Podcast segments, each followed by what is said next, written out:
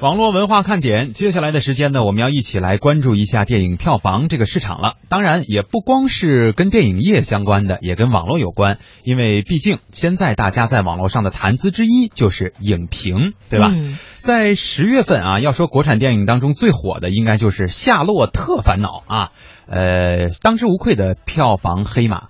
从一开始呢，这个电影院只有百分之十二的排片量，一直升到了百分之三十，而下档的时间呢，也从十月底整整推迟了一个月的时间呀。哎，这部已经上年呃上映两年多的话剧改编成的电影，为什么还能有这么大的票房号召力呢？面对抄袭的质疑，他们又如何回应？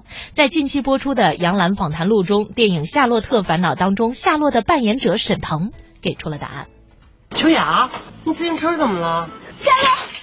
你弄的？你居然认为是我？上课的时候我看见你一直在咽口水，我猜你肯定是渴了。没放学我就到小卖店去给你买汽水，可挑来挑去都是冰的。我一算你这几天不能喝冰的，我只好用汽水在我的胸口捂着。汽水不冰了，可我的心却是冰冰的。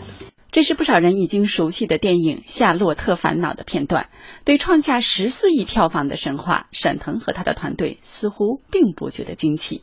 电影的品质来讲，他打破记录，我觉得也不足为奇。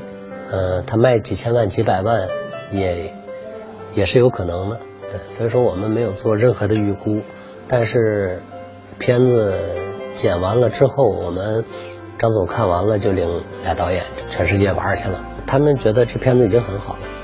嗯，至于能不能卖出钱来，口碑是肯定能留住了。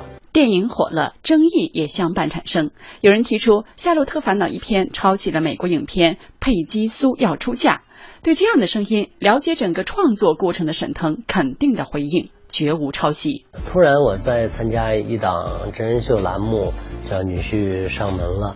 呃，那个发布会，发布会之后有个群访的一个环节，突然有一个记者朋友就问我说，有一篇文章说你们这个电影是抄袭，我当时就特别惊讶，因为我太知道这个两位导演是怎么经历了怎么样一个创作的一个艰难的一个过程，但我又没看那部电影。我当时还一下还有点懵，但我只知道，简单的说，就如果有这个雷同，就纯属巧合。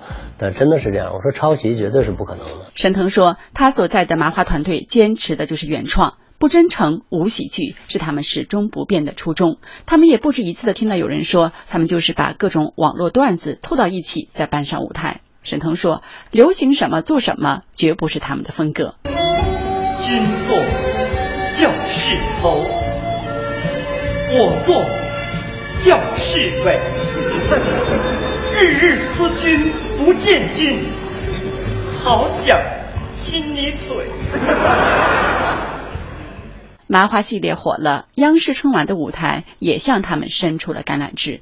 为了赢得肯定的掌声，沈腾坦言，最初上春晚的日子确实是倍感煎熬。好在他们找到了自己的路子，能够让作品既有意思。也有意义。刚进春晚的时候，我们都是从意思开始。那其他的老编剧有时候，我们我们这个压完场了之后，我们的效果非常好啊，就喜剧的效果非常好。他们就说：“哎呀，咱们窜换窜换就好了。你们那是光有意思没有意义，我们是全是意义没有意思，也挺痛苦，两边都挺痛苦。所以才后来做着做着出现了服不服，包括今年的这样的作品，是本来就是一件值得说的事儿。从这个当中再去找意思。”沈腾把春晚舞台上的郝建演得让观众有了牵挂，那张永远像受了百般折磨的苦瓜脸，却给亿万观众带来了无尽的快乐。不忘初心，方得始终。沈腾说，他喜欢话剧舞台，喜欢听舞台下传来的观众各种大笑的声音，所以他会一直演下去，直到演不动那天，再一步三回头的跟舞台说再见。支持国产的同时，当然我们也会关注 IP 热所带来的一些问题，对吧？刚刚呢，我们是通过这样的一个记者的报道，一起来回顾了一下有关于沈腾在创作这部电影的时候一种经历，而我呢也提到了这个 IP 热所带来的问题。